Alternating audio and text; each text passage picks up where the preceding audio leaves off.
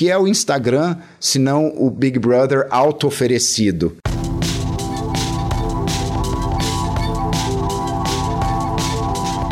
Os anos de 2020 e 2021 trouxeram para o mundo uma situação de confinamento, com a maioria de nós trancados em casa por uma questão de segurança. Com isso, o caminho para se distrair dessa situação foi, para muitos, assistir a filmes, séries e programas de televisão. No caso da TV, uma ação curiosa ocorreu. Nesse período pandêmico, as pessoas confinadas em casa ficaram assistindo pessoas confinadas em programas de TV, os conhecidos reality shows. De acordo com a pesquisa do Cantar Ibope Média, houve uma multiplicação de programas dentro dessa temática.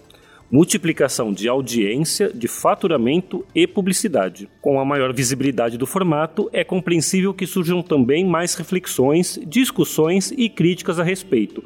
Mesmo porque, como programa sobre a realidade, os realities trazem consigo questões contemporâneas da vida em sociedade. Foi por essas razões que este é um episódio bônus da segunda temporada de Distópicos e Utópicos, o podcast de cinema do Sesc Pompeia. Eu sou Rafael Miranda, técnico de programação da unidade, e neste episódio bônus conversarei com Pedro Tapajós, conhecido nas redes sociais como Filosou Pop. Residente de Brasília, é professor de inglês, DJ, mestre em filosofia da comunicação e um apaixonado por quadrinhos. Porém, sua maior paixão, tanto para o seu entretenimento quanto para os seus estudos, são os reality shows. Apaixonado comentarista desde que só via blogs, Pedro sempre olhou para os realities com um viés filosófico e analítico. Sua chance de falar para o público aberto veio a convite da arroba Lesi, dentro do portal R7. Desde então, tem falado e debatido sobre realities e cultura pop, em geral no seu perfil no Twitter, o arroba Filosoupop, e em vários canais. Bem-vindo, Filo. Muito obrigado, Rafael. Obrigado a todos da produção. É um prazer estar aqui com todos os ouvintes. É um prazer nosso também. O Filo, quem gosta de reality shows e quem é, usa da internet para falar, para entender sobre reality shows, o Filo é conhecido como o maior conhecedor de reality shows do país. E se está na internet é porque é verdade, né, Filo? é verdade. Na verdade, eu brinco muito com o um apelido que a Alesi me deu, que é o mago dos realities. Porque eu acho que eu trago uma mágica, porque eu não comento o dia a dia, apenas e, e, as tramas que estão acontecendo. Eu gosto de ter um olhar mais desse objeto como encaixe nessa nossa sociedade e indústria cultural, essa indústria de massas e esses efeitos que surgem, né, os significados, os sentidos que são reativados né, por, esse por esse tipo de programação. E como começou esse seu interesse por reality? Bom, aí é uma história bem interessante mesmo. Eu sou um pouco mais velho que a maior parte da galera que, que comenta e tudo. E quando eu era muito menino, eu tive o privilégio de estudar numa escola internacional. E no, no começo dos videocassetes, quando o professor levava a televisão e o videocassete Betamax para a sala de aula, eles arranjaram uma fita com um primeiro reality show, como a gente pode chamar, que na verdade ainda achavam que era documentário, chamado An American Family, que a televisão pública norte-americana fez, que era para ser simplesmente o retrato de uma típica família americana branca lá de, de, New England. Só que tantas coisas aconteceram, a família entrou em colapso durante as filmagens. O Lance, o filho mais velho, ele saiu do armário, o casal brigou e se separou, o cachorro morreu. Então, várias coisas aconteceram e com aquele material todo, sendo que na época não era tão barato você gravar novamente, eles editaram essa família e isso explodiu em audiência.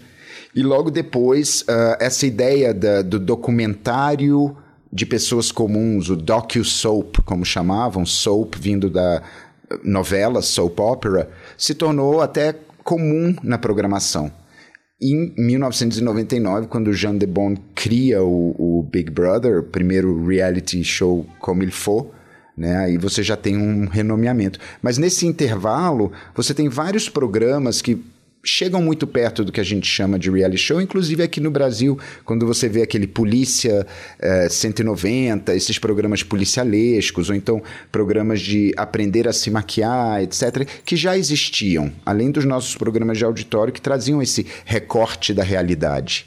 Então, como formato, ele vai surgir mais nos anos 90, mas como uma presença na nossa TV, nesse meio, a ideia de realidade já existia. Mas o seu interesse ele vem dessa fita que você teve do desde criança. Como, como, chama mesmo o programa? An American Family, uma família americana. Porque aquilo me pareceu tão incrível, eu sonhava que a minha família pudesse ser filmada. E a vida inteira eu queria que filmassem, é coisa de criança, né?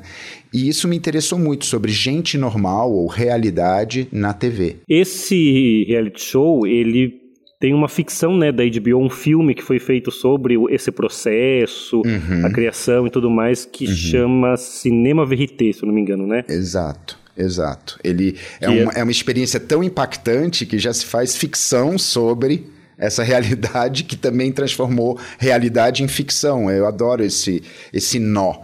E nos meus estudos, assim, à medida que eu fui crescendo, me intelectualizando, estudando, eu sempre fui muito interessado em meta, as coisas meta, meta, metalinguagem nos quadrinhos, música que fala de música, uh, teatro sobre teatro, como uma peça chamada O Avesso do Avesso, que eu vi muito jovem com a Sandra Breia e o Everton de Castro no Rio de Janeiro, em que eles mostram os bastidores da montagem de uma peça de teatro. Então, isso sempre foi um tom que eu gostei muito, esse afastamento e olhar a coisa por fora e por dentro, porque você faz parte do do dentro, né, da narrativa. E, bom, esse podcast nosso, né, ele fala sobre cinema e sobre fim de mundo, ou começo uhum. de um outro, por conta, uhum. né, dessa pandemia que a gente está passando. Uhum. E como eu citei anteriormente, né, é, nesse período também houve um boom desses reality shows, Uhum. É, um crescimento muito grande.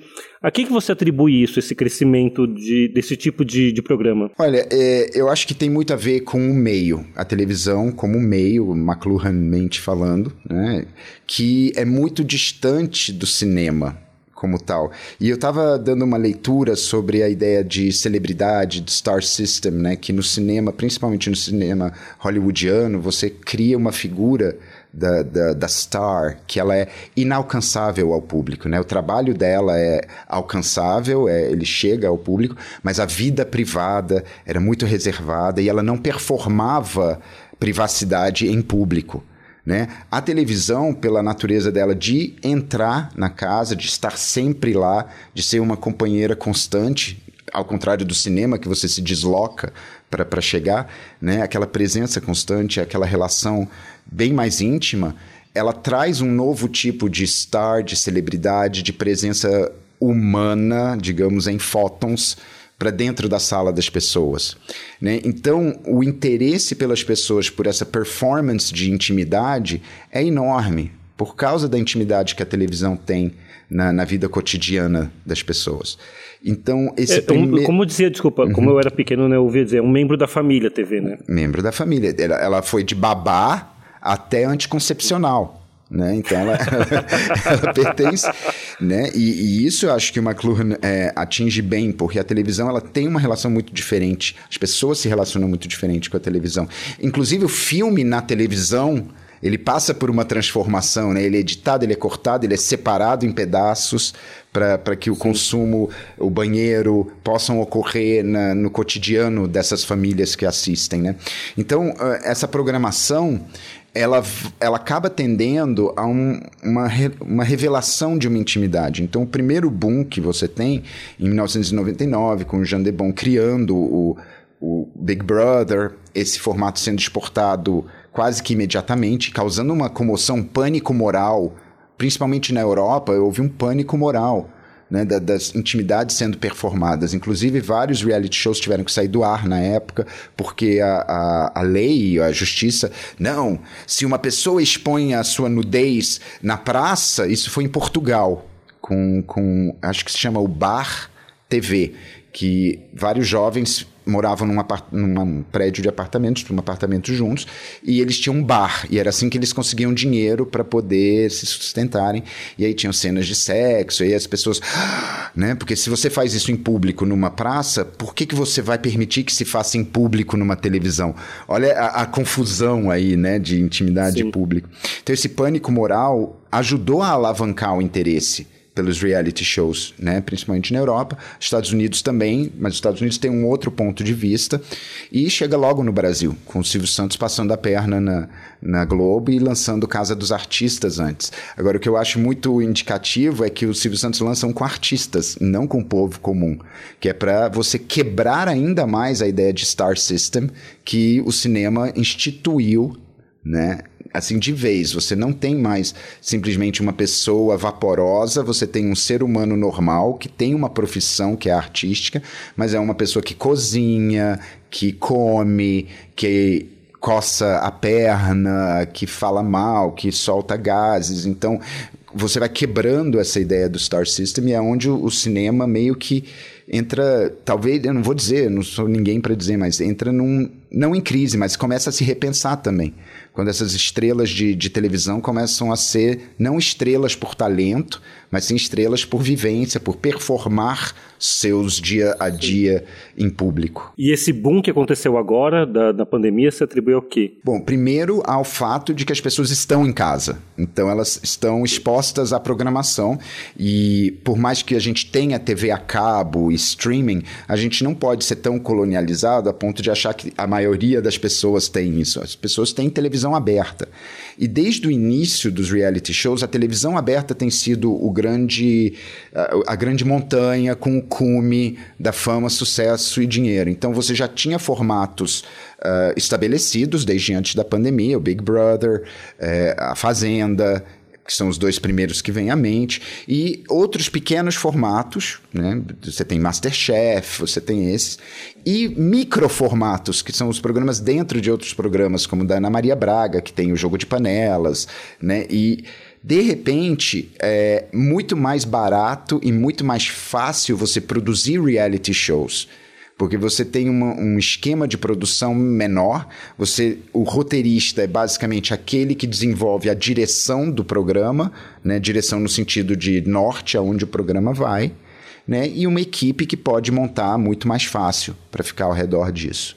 Então, é, o barateamento e a necessidade de você encher uma programação.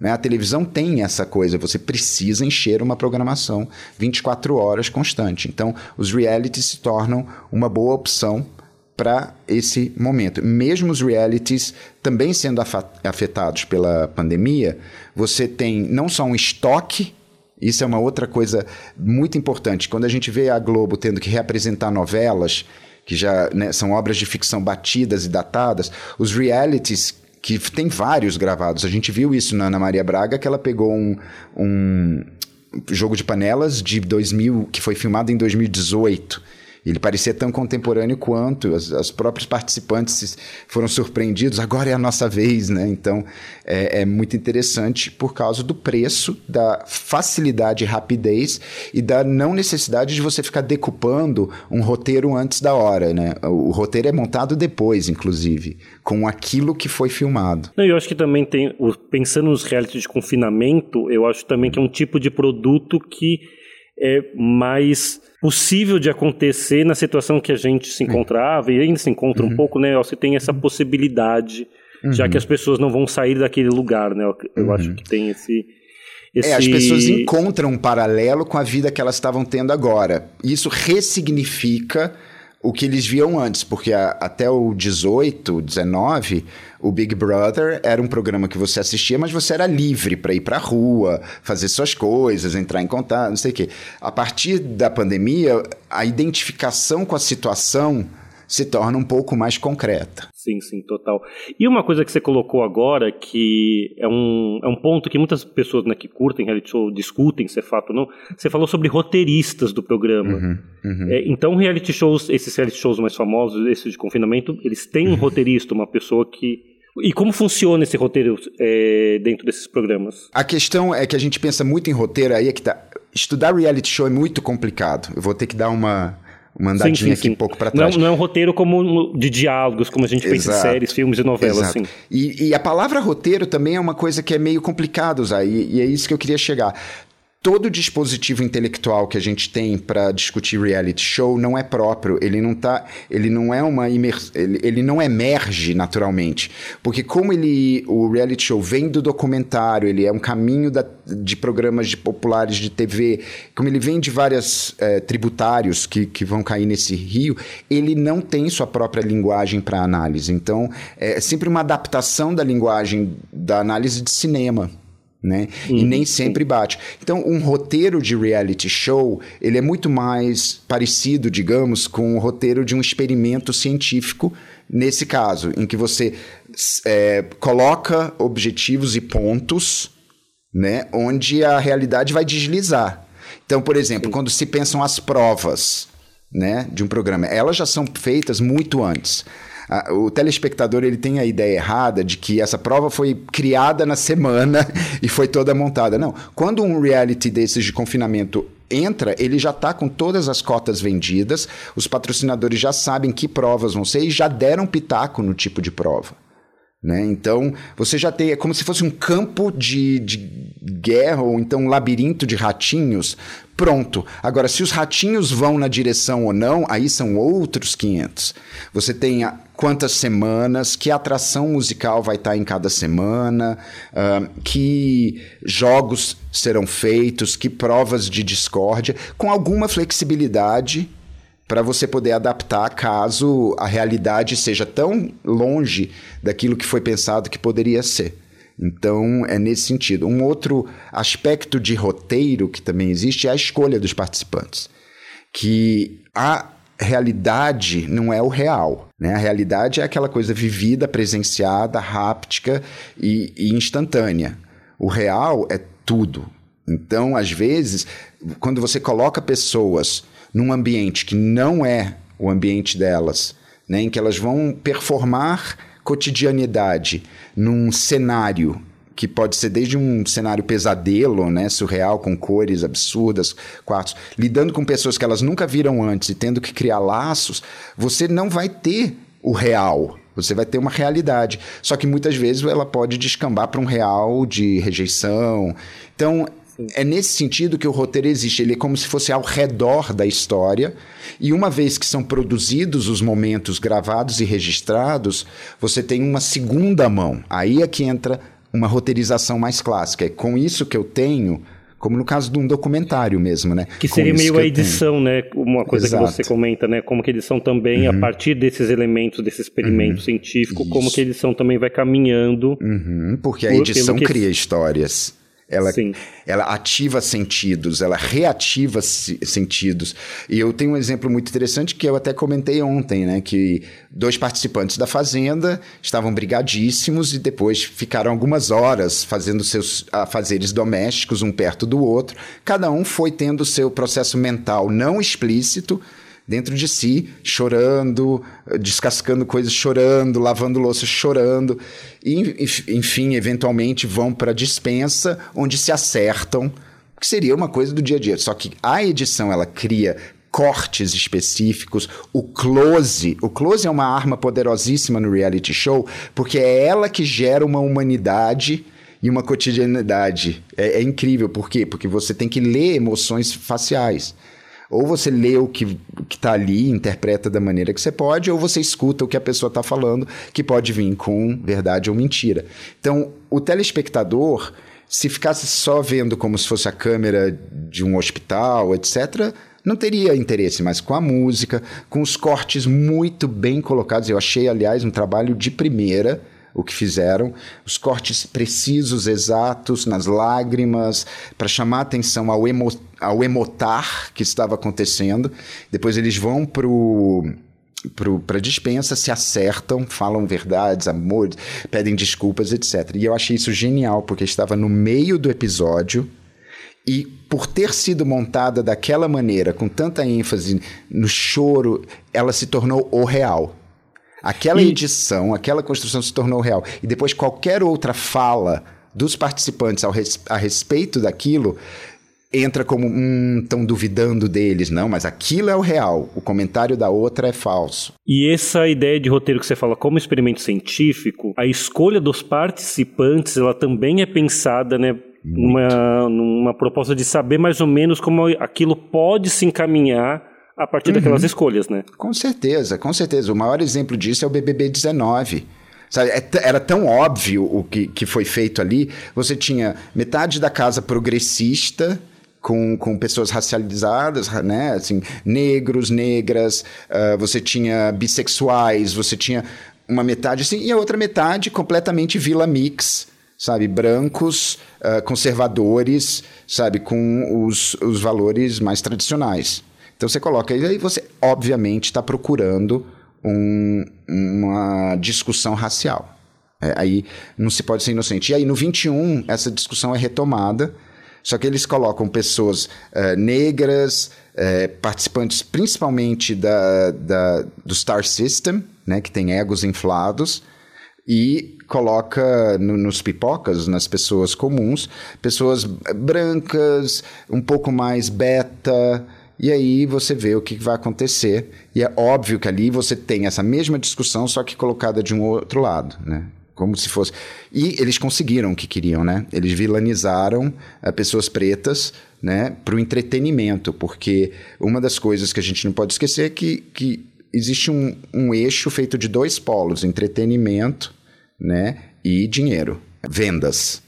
Né? Então, entre esses dois polos, você tem os ratinhos, e no sentido, eu não falo ratinhos para desmerecer os participantes, é só porque é uma imagem que a gente tem, sabe, Sim, de, de seres pensantes, são aqui representados por ratinhos, tendo que navegar um labirinto onde vários tiros e bombas saem, né? Sim, e para o deleite, aí entretenimento, para o deleite de um público que se coloca numa posição ou de empatia ou de julgamento condenatório né? Porque o julgamento simpático ele vem pela, pela empatia. Então você tem os fãs que, que sentem amor, que sentem paixão por certos participantes, que se identificam, já que a pessoa está performando um cotidiano.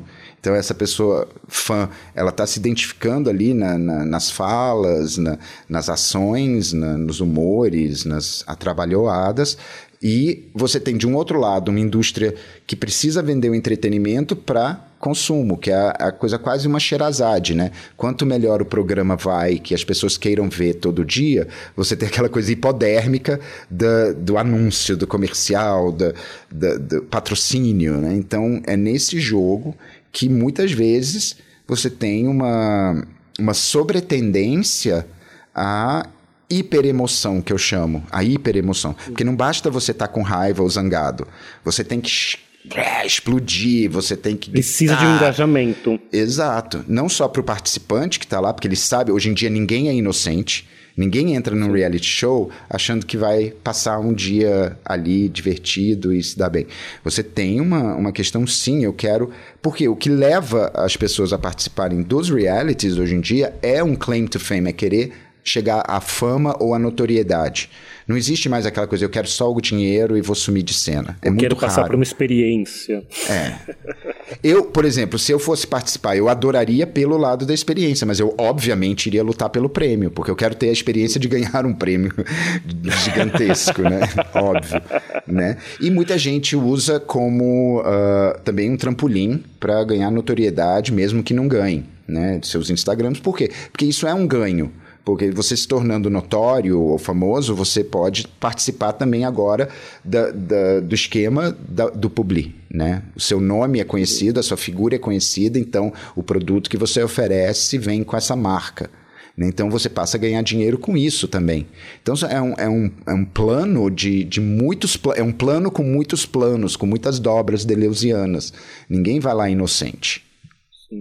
Quem acompanha o Filo nas redes vê a prova né, de quanto que você conhece desses assuntos, porque as suas últimas postagens agora são sobre reality shows da Filipinas, do Vietnã, da China. Isso, e isso. aí até revelando uma coisa, né, quando a gente começou a conversar para você participar do nosso podcast, que a, a, gente trouxe, né, que o podcast era sobre distopias e utopias, e aí você achou um reality show que é sobre um futuro e um passado dentro de uma casa, como Isso. se fosse um futuro utópico e um passado uhum. que é meio distópico. É. Fala um pouquinho brevemente desse, desse reality show, que é, eu, eu vi antes de ver o, de começar aqui a conversa com você, e é muito interessante. Ele é muito interessante, se chama Opposite Worlds. Ele também teve uma versão latina, acho que foi no Chile.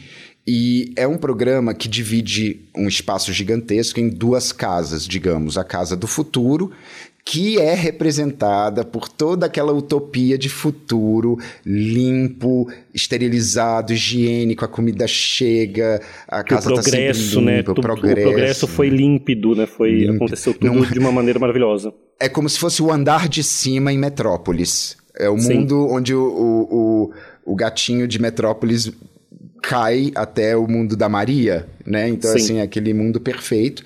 E o outro lado da casa é pré-histórico, né? E tudo é difícil, você dorme no chão, tudo é pedra, você tem que fazer seu fogo. E, e é tudo muito difícil. E os, os participantes que por azar caem naquela, elas, eles têm que lutar, fazer provas, é, desafios, etc., para conseguirem chegar na casa é, do futuro, da utopia, né? Agora, são conceitos muito formados também por um imaginário é, ocidental de progresso, né? Sim. E de não progresso, porque se você for ver bem, uma vida na natureza pode ser uma vida completamente satisfatória, harmônica, é, que traz o bem para a pessoa e não necessariamente uma, uma caverna com pedras e você andar de, de sunga, não é nem de sunga, de, de tanga e, e pele de carneiro, Não, é, sabe? Trabalha bem o estereótipo desses dois caminhos, exato, né? Então exato, a, a casa né? futurista ela é toda branca, né? Tem exato, um... os uniformes são brancos, tudo é muito limpo, né? Asséptico, uma coisa bem é, positivista. É americano o reality show, né? É, essa é uma é de origem americana, mas ela é exportada para os outros. Porque você tem as empresas, né, que geram Sim. reality shows, né? A Fazenda, por exemplo, é gerada pela Strix, que é escandinava. Big Brother é holandês, então é, é bem interessante. É, aproveitando, você falou do, do, Big Brother, a gente convidou uhum. o Filo para debater sobre realities a partir de dois programas do formato. Uhum. E vamos começar logo de cara com o Big Brother.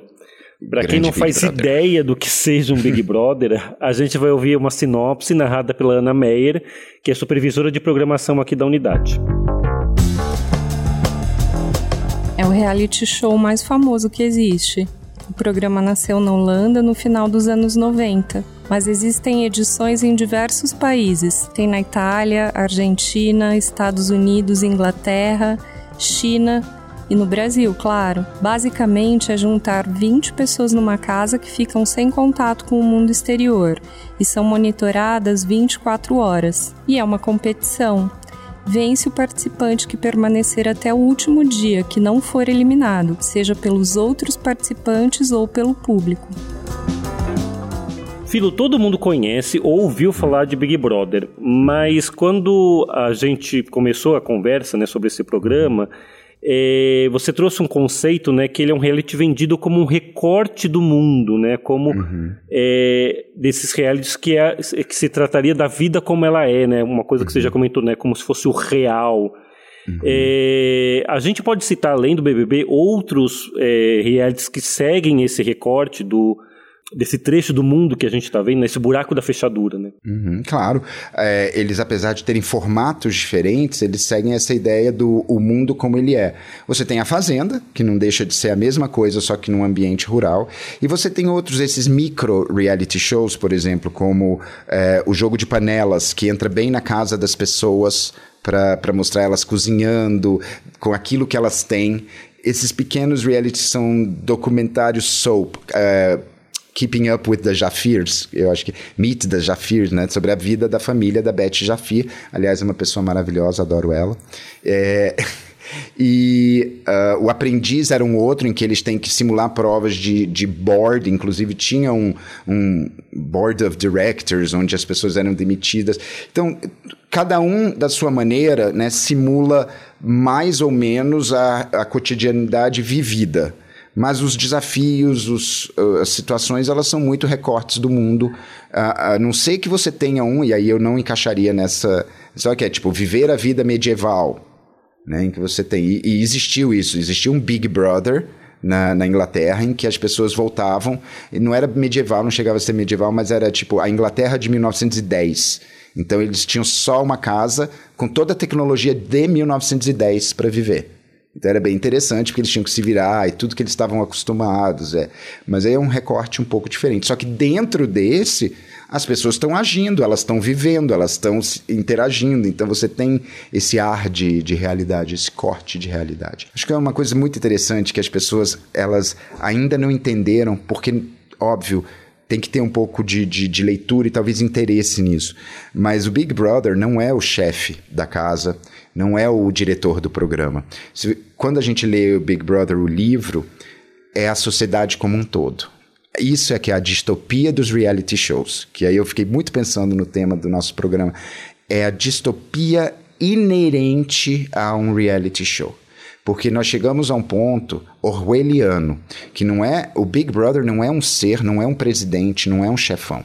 Big Brother é a sociedade inteira olhando para si mesma e se policiando, invadindo as intimidades uns dos outros, sabe? Registrando essas intimidades. É todo mundo. Todo mundo é o Big Brother. Porque essa fúria coletiva que vem das imagens, esse, esse ah, isso porque, tudo é o Big Brother. É, não, porque querendo ou não ser falando, a, é, um, a postura do público com os participantes muitas vezes é de um policiamento. Uhum. E é o que a gente faz aqui entre nós. Entende? Sim. Quando a gente olha para o que a nossa vizinha está fazendo, quando a gente ouve, quando a gente fica sabendo da história, a fofoca, todas essas coisas que a gente inocentemente pratica e performa, elas contribuem para o grande Big Brother, que é o olhar social. Né? E que cada Big Brother tem uma união uh, imagética intelectual e, e, semiológica que vem através da língua. A nossa língua portuguesa une uma comunidade brasileira né, que é o, é o grande ponto, e depois você vai tendo as, as comunidades de fala, as comunidades de existência, as comunidades geográficas, e todo mundo olha todo mundo. E que essa mega nova tecnologia de filmar, etc., contribuiu muito. O que é o Instagram, se não o Big Brother auto-oferecido? Sabe, as pessoas performam cotidianidades e luxos e, e fugas de cotidianidade, mas elas estão oferecendo ao público a sua imagem e, e se, estão se deixando consumir como produto. É, é, fascinante isso. Como todos nós somos Big Brother. E você todo. acha que desse da origem né, do, do programa Big Brother em 99 uhum. para agora uhum. houve uma mudança disso que a gente chamou de policiamento do participante Sim. no sentido de é, a escolha do público para o, o vencedor, as qualidades que esse, esse vencedor tem que ter elas foram mudando durante esses, esse, a qualidade, como eu falo assim, a qualidade que o público enxerga, uhum. ou que escolhe que ele tenha, ela foi mudando durante esses anos todos? Sim, sim. E ela, ela muda não só cronologicamente, né, através da história, mas é por isso que eu estudo tanto os Big Brothers desses outros lugares e eu gosto de compartilhar, porque os, os critérios de julgamento são muito diferentes. Né? É, então, vou, desculpa, vou aproveitar e trazer a pergunta que eu ia fazer próxima, para falar sobre isso, uhum. que é sobre as diferenças que você vê do, da edição que acontece aqui no uhum. Brasil para as Sim. outras edições que acontecem no mundo, né? Quais são as principais diferenças que você vê? E é muito engraçado que eu até abordei isso nos quadrinhos na, na minha dissertação de mestrado. Você tem um mergulhamento desse imaginário popular de cada cultura e de cada subcultura dentro dessa cultura na maneira em que o programa é editado e com isso você reforça certos uh, pensares locais. Por exemplo, o nosso Big Brother ele é um melodrama. Ele é um melodrama daqueles clássicos, assim, poderia ser escrito pela Glória Magadã, sabe? Porque ele valoriza emoções de tristeza, emoções de, de é, rejeição, de emoções de separação e vingança. Não é vingança no sentido tipo, eu vou destruir vocês. Mas, por exemplo, a pessoa mais perseguida tende a ser a vencedora nos nossos Big Brothers. E o caso da Juliette é um desses muito clássicos. Né? Ela não é nenhuma pobre coitada, ela foi uma menina que fez a sua história, mas ela foi muito hostilizada. Não vou dizer perseguida, mas ela foi muito hostilizada. O público comprou, porque ela tinha qualidades, ela não era só uma chorona, ela tinha qualidades, ela apresentava bom humor, ela tinha. Ela teve vários antagonistas diretos durante o programa, e o público enlouqueceu de paixão por ela pelas qualidades dela e pela maneira com que ela foi editada. Porque se você olhar a maneira com que ela foi editada, foi muito aberta a ela. Porque eles poderiam ter escolhido momentos que ela era incômoda, ou que reclamava, ou que disse alguma coisa é, errada.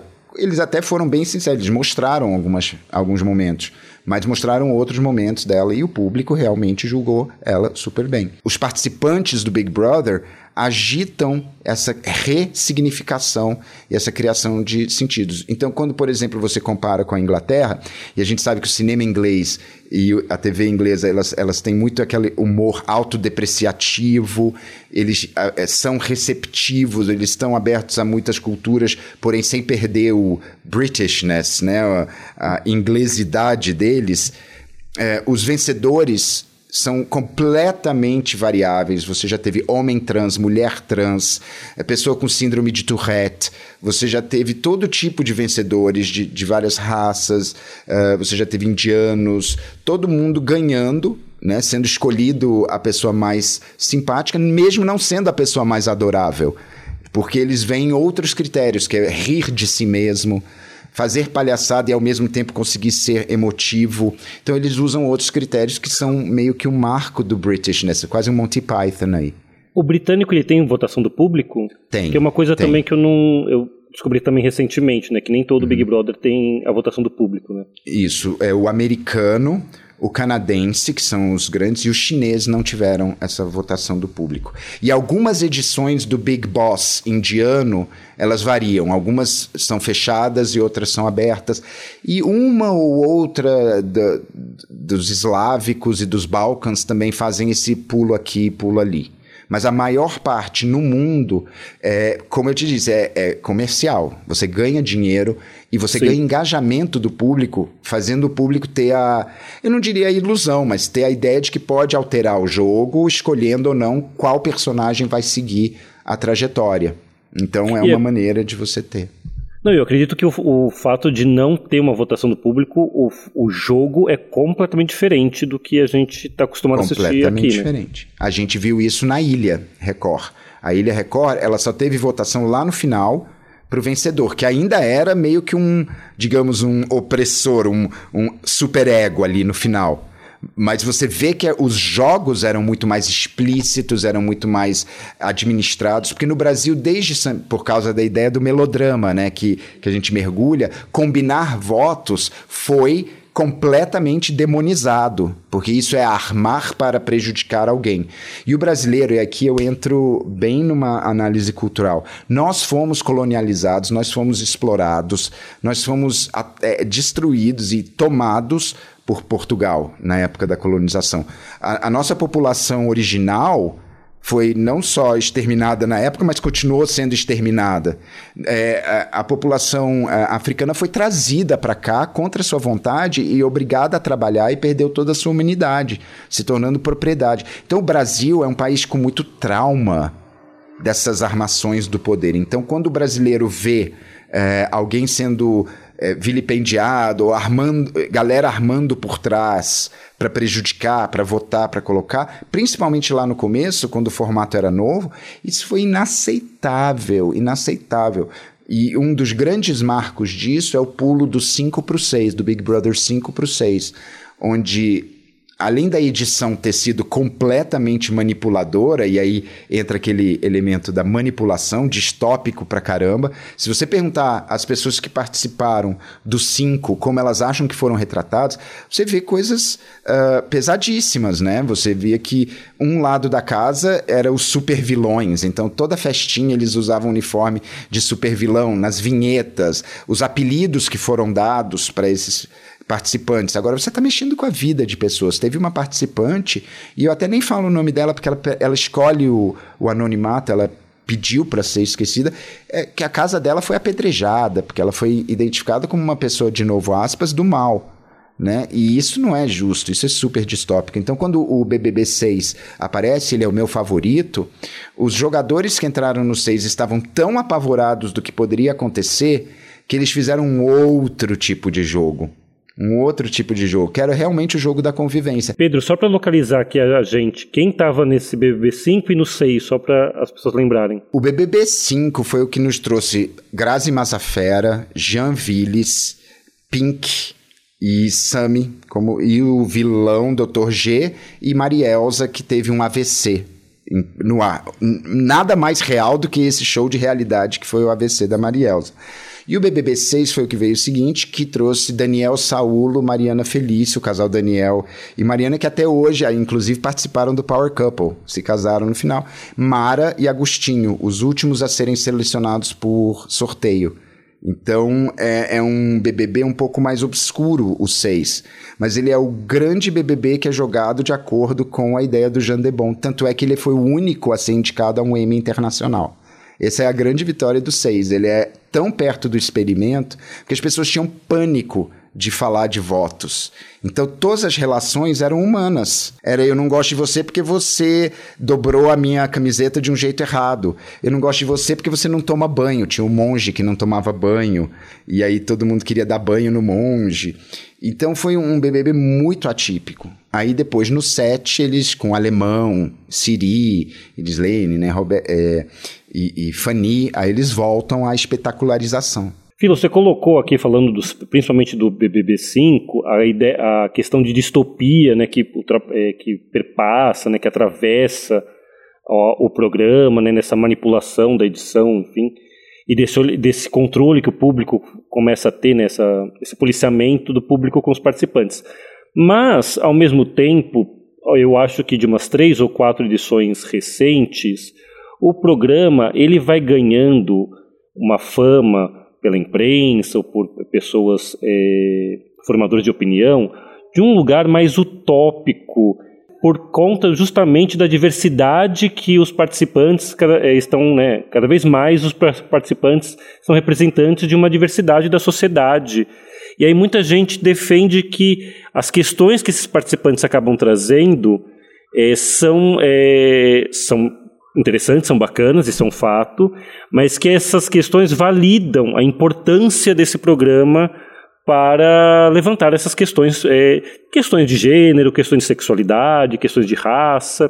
Como você vê essa mudança nesses últimas, é, nessas últimas edições e, e se você concorda com esse olhar de é, esse olhar benéfico, vamos dizer assim, para, para o que o programa faz agora? Eu, eu tenho muito ranço desse comentário, porque o Big Brother sempre foi um programa extremamente relevante e sempre mexeu nisso. O que tinha era um, um, bando de acadêmicos e, e pessoas da mídia que desprezavam por preconceito mesmo. Sabe, porque você vê no BBB 5 a homossexualidade do Jean foi discutidíssima e ele foi aprovado, ele venceu o programa, entende? Então, por mais que houvesse é, gente que pudesse ter atitudes homofóbicas, etc., ele se mostrou como ele era. Sabe? Essa é uma discussão claríssima. Então, eu acho que, é, por exemplo, no 8 também, você tinha o Dr. Marcelo, um bissexual. Sabe? Você já teve as questões de, de mulheres negras é, se colocando, como a Aline do BBB 13, que foi eliminada logo no começo, e a gente vê que foi uma, uma atitude da população racista, porque ela era uma angry black woman, de novo, entre aspas. Né? Então, esses comentários se fazem muito a partir do momento em que pessoas já célebres começam a entrar. Então eu acho que aí é uma conivência dos formadores de opinião, de novo entre aspas, com um, um discurso que agora quer validar algo que sempre foi válido. Como se eles estivessem descobrindo o poder de um reality show, etc. Como se agora ficasse bom. Não, sempre foi. O negócio é que agora você tem gente daquele outro sistema, do sistema de fama, e não do sistema de celebridades, que é a máquina do Big Brother ou de qualquer outro reality show. Né, com exceção da Fazenda, que sempre eh, eh, andou no meio ali, né, com as celebridades. Que as celebridades, desde que o cinema é cinema, existiam. Você tinha aquelas starlets, você tinha os, os atores que só tiravam a camisa, né, e eles nunca eram levados muito a sério. Mas existiam, faziam parte do sistema, vendiam, compravam, eram, eram também produtos, etc. Mas quando você tem essa galera começando a entrar no, no reality maior, que é o da Globo, né, o, o, Big Brother, aí de repente todo mundo que fala sobre televisão, não sei o que, começa a validar um programa que já era válido. Então eu tenho ranço e, e não acho que seja agora. Né? O que nós temos agora é que as pessoas estão podendo olhar né, o público está podendo olhar como funciona a fama de verdade. né? Aquela grande, a fama grande, quando você tem é, Babu, Manu Gavassi, quando você tem a própria Carol Conká participando, gente grande, o Fiuk, né? E aí você vê ele se relacionando com pessoas que são consideradas comuns, né? E que não são tão comuns, porque aí vem. Não é uma crítica, não, mas é uma coisa que a gente precisa ter atenção. A escolha de participantes ela é muito rigorosa. Que é aquilo que a gente né? falou Ela não antes, é né? aleatória, isso. Porque no, no BBB 4, 5 e 6, você tinha participantes que eram selecionados por sorteio. Então você tem realmente o anônimo, né? E em dois deles ganhou o anônimo. Então eles meio que pararam com isso. É, no 4 foi a Cida, e eu entendo que tenha tido uma boa vontade, porque ela foi a primeira a ser sorteada, então participando. Mas no 6 você tem a Mara, de novo, naquele do, do da Mariana Felice, do Daniel Saulo. A Mara entra, ela come todo mundo, ela devora todo mundo, com a experiência de, de mulher negra, pobre, que batalhou a vida inteira e já lidou com muito tipo de gente, porque ela é da Bahia, de Trancoso, se não me engano, então ela sempre lidou com estrangeiros, com pessoas de outros lugares, ela sempre soube e papou todo mundo, inclusive os participantes escolhidos. Então, meio que pararam com isso. E agora a gente tem um, um outro retrato. E eu não sei se é benéfico para todos, né? A Carol com K que nos diga, né? Porque a, a, a, a rejeição que ela sofreu é o recorde mundial. Mundial, assim. Aquele BBB, inclusive, ele era uma série de recordes um em cima do outro. E acho que tem até os, os três maiores rejeitados ever na história mundial eh, dos Big Brothers. Então, é, é, a- essas pessoas elas precisam ser um pouco mais cuidadosas com essa nova, esse novo encanto por um programa que nós que somos é, fãs ou que consumimos mesmo, o público em geral consome BBB e a Fazenda e Casa dos Artistas há muito tempo. É cuidadoso na crítica tanto de é, não validar um programa que já tem 20 anos, que já tem uma importância, e Exato. tanto também nesse olhar que a- as questões de diversidade estão sendo é, feitas, estão estão ganhando destaque, mas a gente teve esse caso, como você comentou, é, de uma mulher negra ter essa rejeição enorme e, e pouco se falado né, sobre o, o que leva além do que está o que se está no programa, né, mas o pouco o que se levou a isso que envolve questões raciais, sem sombra de dúvida. Sim, sem sombra de dúvida, porque você tem pessoas que são tão agressivas quanto né, na, na história dos programas que sofreram uma rejeição, mas não foram massacradas por todo mundo, inclusive pela mídia, por todo mundo. Então, você tem uma série de pessoas que já foram rejeitadas na hora, né, no- nos votos, nas fofocas, etc., mas que depois se reergueram, apareceram, continuam aparecendo na mídia. Pessoas em, em programas mais antigos, né, em edições mais antigas, que foram super consideradas horríveis, mas não tiveram ah, o mesmo destino que a Carol teve de ser mega hostilizada em todos os parâmetros, a ponto de atrapalhar a carreira dela, né? Então, esse é um, é um medo que fica, né? Mas a diversidade, ela sempre teve presente.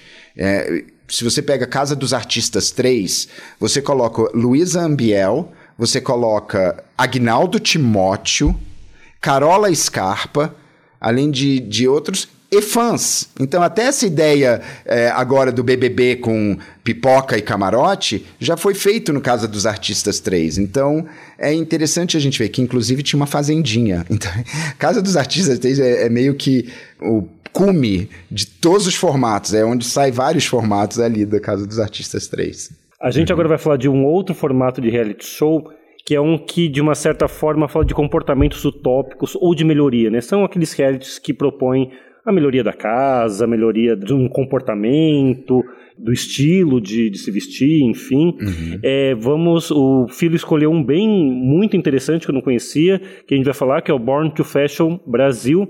Vamos ouvir a sinopse. Foi no ano passado a primeira temporada.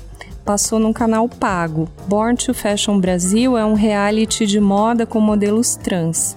São 10 concorrentes que passam por provas de fotografia, vídeo, passarela e teatro. As participantes convivem na mesma casa e dividem com o público suas histórias. Filo, eu não conheci esse, esse reality. Ele é uma espécie de next top model, né? É, ele, tem uma, ele tem essa estrutura né, de modelos que fazem provas, que, que tiram fotos, né? Até chegar numa, numa vencedora. Uhum, sim. O, o Born to Fashion, ele se propõe a colocar 10 modelos trans, né, 10 mulheres trans, para aprenderem mais do que qualquer outra coisa. Você tem uma vencedora que ganha um contrato numa agência de, de modelos e inclusive ganha a capa da Bazar do, do mês, de um mês específico, mas todas elas são treinadas, são educadas, são. Uh, elas praticam as, as tarefas que uma modelo precisa para se dar bem no mundo da moda além de fazerem bookings e serem conhecidas por stylists e designers. Então, ele é um programa que eu acho maravilhoso. Eu tenho um amor pelo Born to Fashion, porque além dele ter uma diversidade enorme na produção, né, na criação, na produção, você tem gente cis, mas você tem gente trans, você tem gente preta, você tem gente uh, eu não, não me lembro se eu li em algum lugar se teria também gente indígena, mas eu me lembro de alguém ter comentado que tinha uma pessoa, então não posso dizer como fato, mas você tem toda uma diversidade de pessoas para produzir algo muito positivo que serve também para educar o público. Né? E também o mundo da moda. Porque não adianta você só fazer um, um reality show com uma vencedora, hahaha, acabou. Não. Mundo da moda, olhe isso. Encare os seus próprios preconceitos. Olhe que talento nós temos aqui, sabe? Público, olhe o talento dessas mulheres lindíssimas e olha o quanto de história que elas têm, porque elas também tinham muito espaço para contar suas histórias e de serem quem eram, né? Então você tem muita durante a, a exibição você vê muita história pesada sendo contada e sendo contada com abertura sabe? É uma coisa muito emocionante. Não, e histórias que estão relacionadas a esse universo da moda, né? Tem uma das participantes, que não vou lembrar o nome agora, mas que ela coloca de como o mercado da moda era aberto, ou ainda é aberto, de um certo modo para os modelos trans, mas desde que elas lembrem a mulher cisgênero. Né? Uhum, que, que é o e, tal como que... passabilidade, né? Esse conceito extremamente incômodo, né, para é, elas. É, e como que o programa, na verdade, ele, ele, ele abre, né, um caminho para também a, a, as mulheres trans que não lembram, né, que não tem essa passabilidade, né. Tem uma, uhum. um depoimento de uma das participantes nisso. E tem várias artistas que fazem participações, né, dentro desse, dentro do programa. Teve a Rosa Luz, a Marina Mateus, Uhum. É, a Valentina Sampaio, né, que foi a, a modelo trans que desfilou no Victoria's Secret. Alice Marconi, Sim. que é roteirista, que é hum. modelo, apresentadora. É, e tem uma questão que é um, é um reality de competição, mas sem uma eliminação, né? Não tem uma eliminação Exato. por semana. Isso eu acho tópico. Isso é uma coisa que, que eu acho linda em certos realities, porque se é para educar, você tem que educar todo mundo. Se a pessoa falha e ela é rejeitada, isso é um péssimo ensino. Né? Então todas vão juntas e uma que se destaca é a que é considerada vencedora. Mas todas ganham, todas compartilham sua história e nesse é, nessa temporada, né, você tem um, um momento muito educativo para todos. Né? Todos aprendem ali, que é quando um estilista conhecido vai ao programa e está conversando com elas e faz uma, um xiste achando que iria agradar muito. Faz o quê? Desculpa? um xiste, uma piada. Um, um, não chega a ser uma piada, porque piada tem estrutura. Mas faz uma, uma falazinha que é muito usada, inclusive, com, entre mulheres cis, né? E, gente, eu vou falar, mas eu tô citando, tá? Não, eu não penso assim. Tipo, ah, eu também sou meio travesti.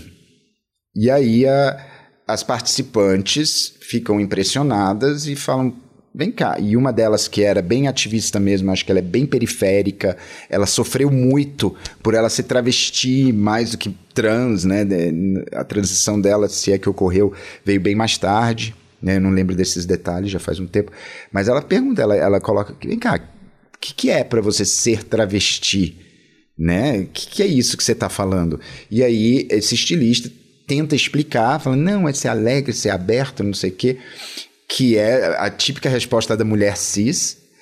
E ela fala, não, peraí, você não é, né? Você não está travesti. Nós somos, nós apanhamos, nós sofremos, nós temos é, ofertas de emprego diminuídas, nós temos menos oportunidades por sermos quem nós somos. E aí, esse momento que em outro, outro lugar talvez pudesse parecer uma coisa muito agressiva, ele é um momento de educação muito grande. Eu acho que após o impacto do, do estilista se, se sentir primeiro atacado, depois desestruturado, assim, que é uma emoção, né? It's emotions. Ele reflete, fala: não, é, eu tenho que repensar. E é um momento muito bonito, porque todo mundo, quem tinha que falar, falou, quem tinha que escutar, escutou e não insistiu. E nós, o público, presenciamos isso. E é um momento muito importante para o público, na educação do público. Né? É, não só deles lá dentro, não é só o entretenimento. Aí entra um dos critérios é, de, de concessão de canais de televisão, né? que você tem que educar. Né? E isso aí educou. Eu achei, eu achei esse programa sensacional. Ele, ele não é que desconstruiu, porque essa é uma palavra que é muito usada errada, mas ele questionou, como você mesmo colocou, Rafael, conceitos de beleza, né? E até para aceitabilidade de pessoas trans que não precisam, né? É ter a passabilidade, de novo, entre aspas, para poderem estar lá e serem representantes de beleza. E eu acho que além de, é, de ser esse programa, nesse né, reality de, de uma competição, como a gente já conhece, uhum. Ele também traz um discurso muito forte de, acho que eu até já tinha comentado, de geração de emprego, de geração de capital uhum. para a comunidade trans, né? Eu li uhum. no release do programa que o, o programa se define como um reality de qualificação. Exato, de qualificação. Coisa que SESC, Sistema S, faz, né? Qualificar pessoas, qualificar, dar qualidade, dar, dar inteligência de administração, de marketing, porque mesmo pessoas, as pessoas que não ganharam, elas estão muito melhores para exercer a, a, a, profissão e a questionar também em que, em que lugar da, do mundo da moda elas podem e querem estar né? Na verdade, não é onde pode, elas podem tudo. E me viu agora, e elas tiveram o mesmo tempo de tela da vencedora. né? Por não ter eliminação, tem isso, né? Você tem o mesmo, a mesma janela que a, uhum. que a pessoa é, que, que ganhou. É, e elas puderam falar dos seus afetos, porque traz uma humanidade também, que é uma coisa que a educação do jovem Werther brasileiro precisa, né? É, é, você vê que são pessoas que têm emoções, que têm conflitos, que, que têm paixões, que têm rejeições, mas tem também alegrias, tem também força.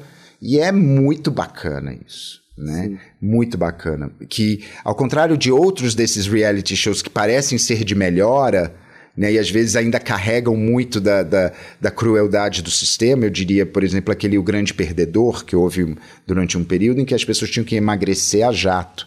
Mas eram através de humilhações, de, de dor, de, de, de se sentir feio, de olha para o espelho, olha como você é feio, não sei o quê. E os eliminados ainda continuavam tentando emagrecer para poderem voltar e, e, ainda pesar na balança final e mostrar que eles conseguiram. Então é, é, muito opressor. O Born to Fashion, ele foi muito libertador, eu acho. Não sou uma pessoa trans, então o meu a minha posição de fala é o que eu vi e que eu senti pelos depoimentos e também pelas impren pela imprensa, pelas entrevistas, né? Mas eu achei que foi muito libertador para um público é, é, quebrar expectativas também sobre esse universo da moda e da pessoa trans na moda e da pessoa trans em geral, né? Da travesti, da trans, que, que são muito importantes. Certo. Filo, chegamos ao fim do programa. Eu queria muito agradecer a sua participação. Eu estou fazendo coraçãozinho com a mão, gente. Então, eu esqueço que, que é só áudio, mas eu queria agradecer demais essa oportunidade, Rafael, Thiago, toda a produção pelo convite para me permitir falar de uma maneira tão uh, aberta, franca e, e não fútil sobre uma coisa que por muito tempo foi considerada uma futilidade, mas agora o poder se vê claramente. E poder falar do Born to Fashion eu acho uma coisa maravilhosa também, assim, não só BBB, jogo de panelas, etc. Mas o Born to Fashion é, um, é uma joia que eu acho que as pessoas... E eu gostaria que fosse disponibilizado mais fácil, é muito difícil encontrar ele. Mas é lindo e eu acho que a gente deveria ter mais programas assim, sabe? Por exemplo, é, pessoas é, com deficiência, sabe? E não mostrá-la só como aquela uma que supera, mas sim como uma comunidade que tem dinheiro para gastar, que tem trabalho para fazer, que tem empregabilidade, etc. É, é um exemplo, mas tem outras comunidades que poderiam ter esse espaço e o reality show talvez seja um dos lugares mais acessíveis. Falando da, né, da possibilidade de um reality ante um, uma ficção, né? A ficção é sempre um olhar, mas o reality são os olhares todos. Então eu queria agradecer demais o convite. Muito obrigado pelo espaço, pela generosidade do espaço e de me colocar como um bônus. Tchau, me senti importante. aliás, aliás, Pedro, quem quiser continuar ouvindo você, vendo suas opiniões sobre redes, como as pessoas podem uhum. se encontrar, podem te encontrar? Olha, o meu canal principal de diálogo pessoal, e eu faço questão de responder todo mundo que não me xinga, é no Twitter, arroba filosopop com PH. No Instagram, eu tenho compartilhado muito esses fragmentos de, de reality shows do mundo. Então, quem se interessar por ver outras culturas agindo de, dentro desses realities, pode ir lá. Né? E no TikTok eu faço uma mistura, só que agora eu abri um canal no YouTube para fazer ensaios maiores, 20 a 40 minutos, pegando um tema. Inclusive, em breve, eu estou fazendo uma análise uh, dessa última fazenda. Então, é, convido todos, arroba filosopop, filosopop com PH. Esse foi o Distópicos e Utópicos, programa dirigido pelo Tiago Teodoro. A edição é do Felipe Dantas. Eu sou Rafael Miranda, apresentador e roteirista. Sigam o Sesc Pompeia nas redes Instagram e Facebook e em nossos canais no YouTube e no Google Podcast. Muito obrigado e até a próxima.